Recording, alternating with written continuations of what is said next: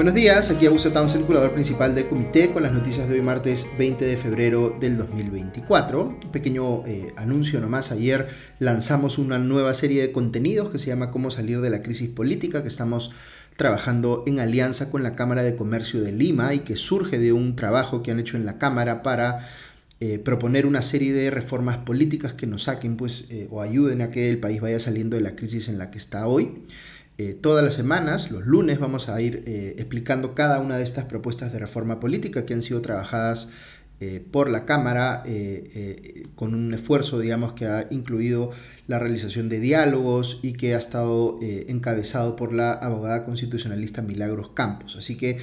es una nueva serie de contenidos que estamos haciendo para poner ideas concretas de reforma política que han sido, como les digo, trabajadas en este caso por un gremio eh, tan representativo como la Cámara de Comercio de Lima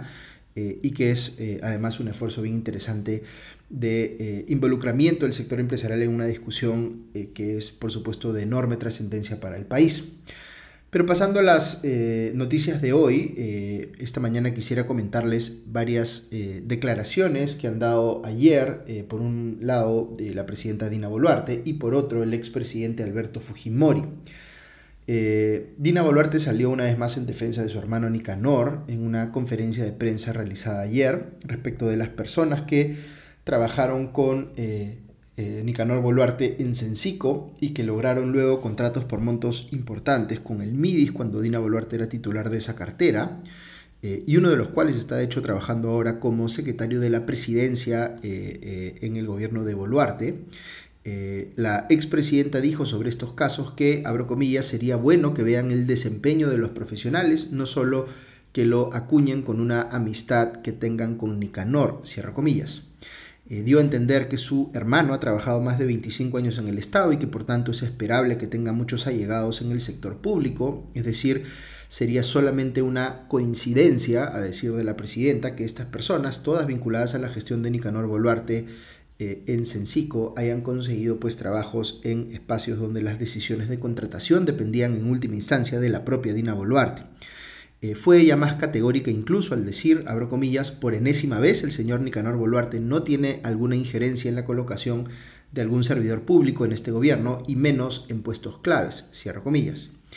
El riesgo aquí es que basta que una de esas personas acepte que sí fue, entre comillas, recomendada por Nicanor Boluarte o que aparezca evidencia de que hubo alguna gestión de este en su favor, para que Dina Boluarte quede como alguien que por un lado está mintiendo y por otro está ocultando el presunto poder de su hermano en su gobierno. Pudo haber dicho o hecho algo distinto a la presidenta, pues pudo sincerar la participación de su hermano como una eh, suerte de asesor suyo y que, eh, digamos, este en efecto eh, tiene mucha, diciendo que este en efecto tiene mucha experiencia en el sector público y que por tanto conoce a funcionarios valiosos y que ella siempre está abierta a escuchar recomendaciones de personas que hayan trabajado bien en el Estado, solo que igual les va a aplicar filtros meritocráticos estrictos si es que los considera para algún puesto en el gobierno. ¿Por qué no dice una cosa así Boluarte? La interpretación más obvia sería porque entiende que algún aspecto de lo que está haciendo no está del todo bien, que quizás sí ha estado eh, cumpliéndole favores a su hermano, que no, eh, no debió haberle conseguido, o que eh, este tipo, digamos, de injerencia en el gobierno que tiene Nicanor Boluarte, quizá inclusive sobre la designación de sus ministros, sí es muy problemático para ella reconocerlo. Pero lo previsible en este caso es que, aunque la presidenta siga negando y negando la injerencia de su hermano, probablemente vaya eh, apareciendo más y más evidencia de que esta injerencia es real, como en efecto ha venido pasando en los últimos meses, haciendo cada vez más evidente que Dina Boluarte está faltando a la verdad en este tema. Dicho de otro modo, o sincera la situación de su hermano o la corta por lo sano, pero no puede seguir haciendo como si éste no tuviera poder alguno en su gobierno cuando es tanta ya la evidencia de que eso es así, eh, eh, digamos, de, forma que seguir negándolo se ve como un intento deliberado de engañar. Fíjese además que, como explica la abogada penalista Romy Chan en La República, los hechos que ya se conocen respecto de Nicanor Boluarte podrían implicar la comisión de presuntos delitos de tráfico de influencias, corrupción de funcionarios y colusión, con penas que sumadas podrían llegar hasta los 25 años. Así que no estamos hablando de una pequeña desviación ética del hermano de la presidenta, sino que eh, podría potencialmente haber aquí transgresiones muy serias. Otra cosa que hizo Boluarte en la conferencia de prensa de ayer fue mostrar su respaldo al ministro del Interior, Víctor Torres Falcón, sobre quien pesan dos mociones de interpelación en el Congreso. Ha dicho sobre esto la presidenta que el constante cambio de ministros no permite consolidar el trabajo de dicho ministerio, cosa que es verdad. Pero, y este es un pero bien importante, la alta rotación eh, en la cabeza del Ministerio del Interior no es solo la consecuencia del control político que puede ejercer el Congreso sobre él. De hecho, yo diría que en los últimos años el control político del Congreso sobre esta cartera ha sido eh, menor que el deseable. Eh, la principal responsabilidad en todo caso en la rotación de ministros del Interior, no solo en este, sino en gobiernos anteriores, es la designación por parte del propio Ejecutivo de personas que no estaban a la altura del cargo o que no tenían una idea clara de qué debían hacer para enfrentar el desborde de la delincuencia en el país y que terminaban cayendo por su propia incapacidad o por escándalos vinculados a su sector. Aquí debo decir a título personal que el actual ministro Torre Falcón, de manera mucho más evidente que su antecesor, parece estar perdido en el cargo. A muchos sorprendió que no hubiese sido parte del último eh, cambio de, eh, de ministros, considerando que tiene una imputación muy seria eh, por haber querido supuestamente condicionar al anterior comandante general de la policía, Jorge Angulo, de pasar al retiro al coronel Harvey Colchado del equipo especial que investiga la corrupción en el poder, EFICOP. Entonces, repito el argumento de la presidenta de que no es bueno estar cambiando ministros del interior todo el tiempo, es un argumento válido, pero no funciona si la persona que hoy ocupa ese cargo no está a la altura, porque sería como premiar la incapacidad o peor, eh, aún tratar de pasar por agua tibia el escándalo del supuesto intento de remover a Harvey Colchado. Ahora, si la situación no mejora más allá de los eh, sucesivos eh, ministros del Interior que ha venido nombrando este gobierno, el control político debería orientarse no solo a los titulares de ese ministerio, sino que tendría que elevarse, yo diría, a la presidencia del Consejo de Ministros. Dicho en sencillo, si el gobierno es incapaz de nombrar a un ministro del Interior competente, pues que, eh, digamos, que haga bien su trabajo, pues entonces a quien debería censurarse por ocurrir todo esto bajo su liderazgo es al primer ministro, Alberto Tarola en este caso. Aquí un comentario a título personal, quienes están tranquilos por los cambios en los ministerios de Economía y Finanzas y de Energía y Minas que se acaban de hacer, eh, harían mal en dejar pasar las malas designaciones en interior, porque además es muy evidente ahora cómo todo esto se conecta. Basta ver el caso de Compañía Minera Poderosa en Patás, cuya operación está siendo literalmente atacada por la delincuencia. En el sector empresarial debe quedar muy claro que necesitamos gestiones competentes, no solo en el MEF o en el MINEM, sino también en el Ministerio del Interior, porque si no, no cierra pues el círculo de todo lo que necesitamos para tener un entorno de negocios que realmente viabilice la inversión privada. Y el tercer tema sobre el que se pronunció la presidenta fue sobre este comentario que hizo en Virú hace algunos días de que ella era, abro comillas, la mamá de todo el Perú, cierra comillas. Explicó que con este comentario quiso referirse a la capacidad de, abro comillas, trabajar denodadamente con, el, eh, con ese cariño de madre que mamá no trabaja poniéndole todo el esfuerzo para que le vaya bien a su hijo, cierra comillas. Eh, no voy a abundar en esto porque ya se los comenté en el podcast de ayer y también hice un video en las cuentas de comité de lectura en eh, TikTok e Instagram para explicar por qué es tan equivocada esta idea de que la presidenta o el presidente de un país debe verse a sí mismo como la madre o padre de los ciudadanos, a quienes debe más bien rendirle cuentas y eh, obedecer el mandato que le han dado. Pero nuevamente, en lugar de reconocer el error, Boluarte trata aquí de minimizarlo o hacer como si no estuviera del todo mal lo que dijo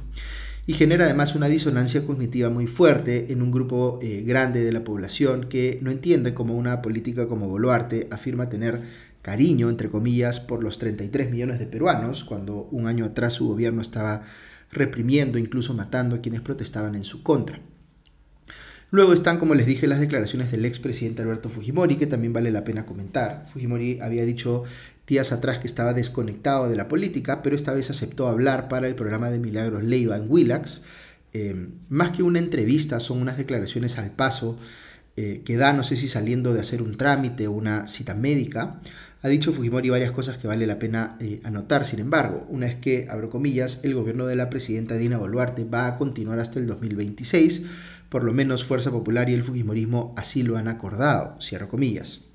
Eh, no podría él opinar categóricamente sobre esto si no estuviera en conocimiento de lo que se discute a la interna del partido sobre si conviene apoyar o no al gobierno de Dina Boluarte. Lo que algunos van a leer aquí es que eh, eh, Fujimori está evidenciando que hay una especie de pacto o negociación entre el Fujimorismo y el gobierno de Boluarte. Un detalle curioso, sin embargo, es que habla de Fuerza Popular y, entre comillas, el Fujimorismo como entidades o espacios diferenciables. Cuando le preguntan sobre si apoyaría una nueva candidatura de su hija Keiko, prefirió eh, Fujimori no dar una respuesta definitiva diciendo que se evaluará en su momento, pero que, abro comillas, lo que se va a hacer es que el Fujimorismo siempre esté presente porque hay público, eh, cierro comillas. En el caso de su hijo Kenji sí pareció descartarlo de plano, su involucramiento en política me refiero, diciendo que él está alejado de la política. Milagros Leiva especuló al comentar las declaraciones de Fujimori, padre, que eh, este podría estar interesado en ser el eh, candidato, pero eh, honestamente me parece casi un imposible porque se le ve como un personaje con la fragilidad propia de él en que tiene su edad. Lo que sí va a generar indudablemente una reacción de condena, justificadamente pienso yo, es que cuando le preguntan sobre su ex asesor Vladimiro Montesinos, él dice que este cometió, entre comillas, errores y que hacia el final, entre comillas, se mareó por el dinero, pero no hace mayor eh, condena de él y más bien afirma que hizo bien su trabajo en materia de inteligencia, lo que sea que eso implique. Y por supuesto que hay que decir que eh, Montesinos cometió delitos, igual que Fujimori, la razón por la cual él tiene un indulto es porque se le perdona la pena, no porque se le haya perdonado los delitos. Este, pero sobre este tema del indulto, Fujimori también se pronuncia y dice, eh, por supuesto, que él cree que ha sido un indulto bien otorgado.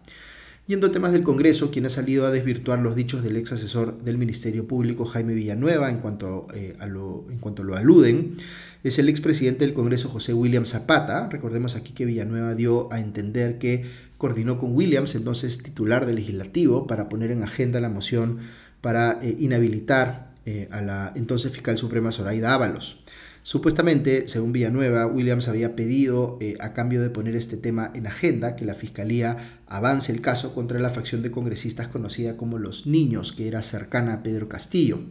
Williams ha sacado un comunicado diciendo, abro comillas, es falso que haya solicitado la presentación de una denuncia constitucional contra seis congresistas de Acción Popular a cambio de votos para inhabilitar a la ex fiscal de la Nación, eh, Zoraida Ábalos, cierro comillas, y que como presidente del Congreso no tenía él control sobre cómo iban a votar las bancadas sobre este tema. Recordemos que esa votación contra Ábalos en efecto se postergó inicialmente como por un mes y la explicación que ha dado Villanueva a eso es que la congresista fujimorista Marta Moyano le dijo que no tenían todavía los votos suficientes para inhabilitar a Ábalos. Villanueva detalla además reuniones con diversos congresistas, Cati Ugarte, Edgar Tello, José Gerí, Luis Cordero Jontay, Jorge Luis Flores Ancachi, César Revilla e Ilich López. En el caso de José Gerí, congresista de Somos Perú, este ha negado haber solicitado favores para el ex gobernador de Ancash, Juan Carlos Morillo Ulloa, a cambio de su voto en favor de lo que buscaba la Fiscalía de la Nación de Patricia Benavides. Eh, que es justamente esto lo que ha eh, dado a entender Villanueva, que Gerí hizo ese intercambio de favores. Eh, Morillo Ulloa, dicho ese paso, estaba con prisión preventiva por un caso de corrupción, pero como les digo, eh, Gerí ha salido a negar que haya participado en ese supuesto intercambio de favores. Otro que ha salido a rechazar en un comunicado las declaraciones de Villanueva es el ex fiscal de la Nación Pablo Sánchez sobre las afirmaciones de Villanueva eh, ha señalado Sánchez que son, abro comillas, tendenciosas, guiadas por resentimientos y odios, sin acreditación alguna y que serán debidamente esclarecidas ante la Junta Nacional de Justicia y la Fiscalía de la Nación, cierra comillas. Agregó Sánchez que, abro comillas, jamás me atrevería a pedir favores contrarios a la ley, quienes me conocen realmente pueden dar fe de ello, cierra comillas. Aquí cabe recordar que lo que se le imputa a Villanueva, eh, perdón, que lo que Villanueva le imputa a Sánchez es haber querido favorecer supuestamente a Martín Vizcarra, archivándole una investigación fiscal por el caso Chinchero, cuando Vizcarra iba a asumir la presidencia de la República. Por otro lado, el congresista de Renovación Popular Jorge Montoya ha pedido, según leo en el comercio, que la comisión permanente agende con prioridad la discusión del informe de la Subcomisión de Acusaciones Constitucionales sobre la denuncia que plantea destituir a todos los miembros de la Junta Nacional de Justicia. A todos se les imputa haber convalidado la situación de supuesta inconstitucionalidad al permitir que Inés se mantenga como miembro de la Junta cuando ya había superado los 75 años de edad. Eh, se han descartado todas las demás imputaciones que incluían delitos como usurpación de funciones y abuso de autoridad para concentrarse en este tema de la edad de Inés. En el comercio hay una nota que dice que las opiniones están divididas en el Congreso respecto de si aprobar o no la inhabilitación de los miembros de la Junta. Ya les he comentado antes a título personal que sería muy grave inhabilitar a todos los miembros cuando es muy dudoso que la supuesta falta grave imputada califique como tal. En todo caso, se podría eh, enfocar, eh, digamos, la sanción eh, solamente en Estello, que es la persona que supuestamente no cumple con el requisito de edad. Pero sin perjuicio de esto, por lo que hemos venido escuchando de Jaime Villanueva en los últimos días, uno de los casos que sí valdría la pena investigar, a mi criterio, en la Junta Nacional de Justicia es el del integrante Guillermo Thornberry. y si éste estaba pues filtrando o no información indebidamente o implementando de alguna forma la agenda de su amigo eh, Hernán Garrido Leca eh, en esa institución, considerando que Hernán Garrido Leca, según Villanueva, era el principal asesor en la sombra de la suspendida fiscal de la Nación, Patricia Benavides. Ok, eso es todo por hoy, que tengan un buen día y ya nos escuchamos pronto. Adiós.